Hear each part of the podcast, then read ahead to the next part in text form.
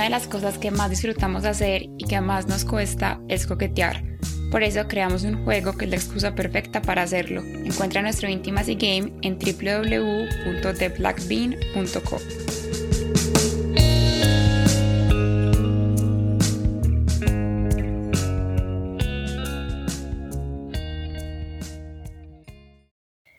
Yo me pregunto cómo, cómo sería mi vida si hubiera crecido en otra ciudad, con mi mamá o con alguna otra figura distinta a la de mi papá. Es un pensamiento recurrente de que si hubiera nacido en otro entorno no estaría lidiando con esto. No hubiera tenido que crecer con una persona con problemas de alcohol, llevada de su parecer, ni hubiera tenido que ver lo que vi, ni llorar lo que lloré creo que sería una persona totalmente distinta.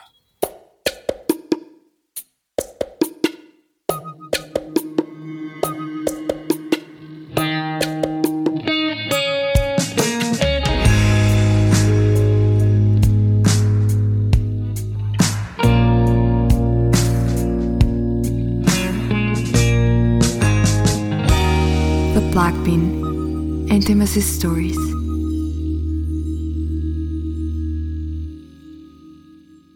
A mí me cuesta pensar en recuerdos felices con mi papá y no lo quiero pintar como el malo de la película porque claro que hay recuerdos buenos, pero los malos tienden a opacarlos. Aunque solo hoy a mis 23 años de que me doy cuenta de todo esto.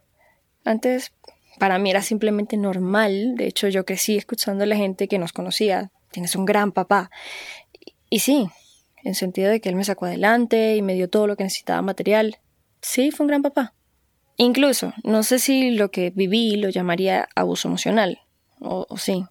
Es que no estoy tan clara de dónde se dibuja esa línea, porque golpes, claro que hubo, desde niña, pero nunca me faltó la comida ni una casa. Pero ese amor de él me parece tan empalagoso, no me dejaba ni, ni me deja ser mi propia persona. No me deja tomar clases de manejar porque es muy peligroso. No me deja viajar ni quedarme en hoteles porque eso no es de mujeres de bien y mientras vivas aquí en mi casa se hace lo que yo diga. No me dejó tener una relación con mi mamá. No me suelta. Y yo tampoco él. Estuvo enfermo hace algunos meses y yo sentía que me moría. es una sensación muy loca, de verdad, porque creo que más que tristeza es un miedo profundo a que él me faltara es que si él me falta, yo, me quedo sola. Siempre he estado muy sola, no tengo muchos amigos, he tenido novios, sí, pero por lo general he sido una persona sola.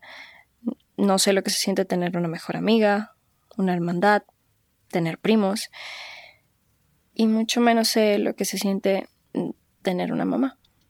Con la mía he tenido una relación poco estable siempre dentro de un triángulo con mi papá en el que ella le manda a decir cosas conmigo y él a ella y así. Es una mujer muy difícil, pero aún así me pregunto cómo sería si mi papá no me hubiera alejado de ella. Cuando era chiquita me acuerdo que él me decía, tu mamá no te quiere y por eso yo me quedé contigo. Tu mamá no te quiere.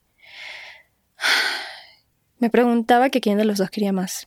Yo no entendía bien a qué se refería y menos cuando se ponía bravo. Una vez íbamos en el carro. Yo creo que iba tarde para el colegio y se me quedó la tarea o algo así. Y él me decía, yo también fui un huevón por quedarme contigo. Si no me hubiera quedado contigo no estaría pasando por esto. ¿Yo para qué decidí criarte? Yo crecí muy apegada a él, tanto que compartíamos la misma cama hasta que yo tenía 14. Y ese es un recuerdo muy lindo que tengo con él. Por las mañanas me hacía caballito en las costillas y le decía caballito copetón. Yo me moría de la risa cuando me hacía eso. Me lo hacía todos los días para despertarme para ir al colegio, porque como siempre fui tan solitaria, me costaba mucho ir a estudiar. Además no me gustaba invitar a compañeros de clase a mi casa.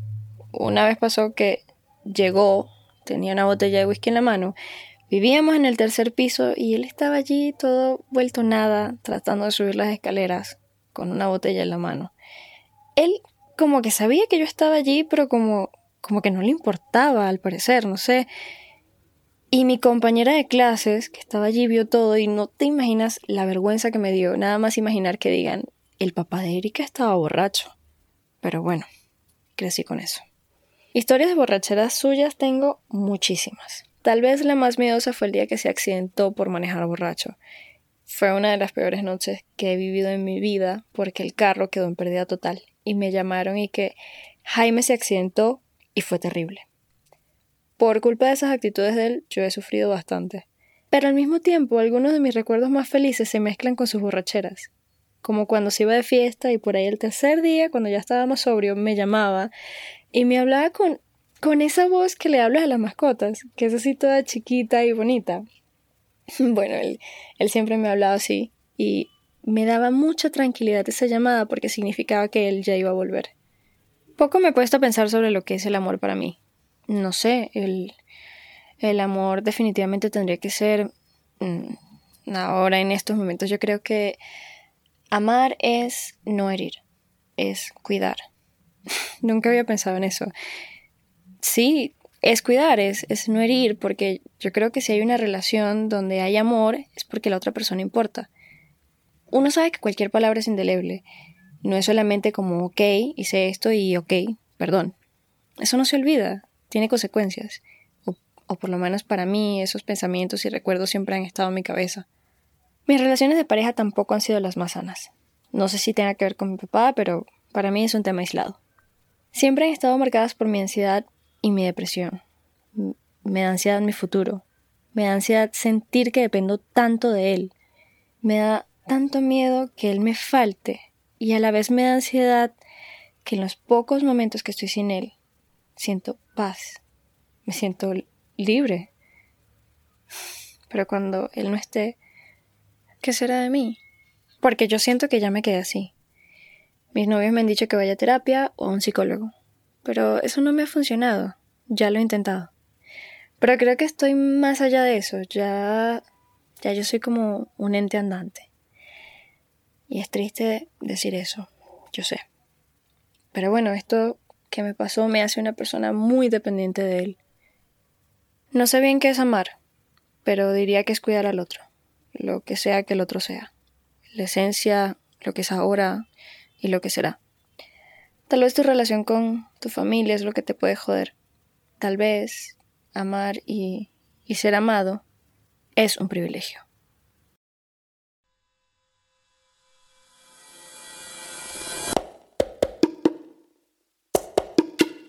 ¿Preferirías estar en una relación abierta o en una monogamia con cachos?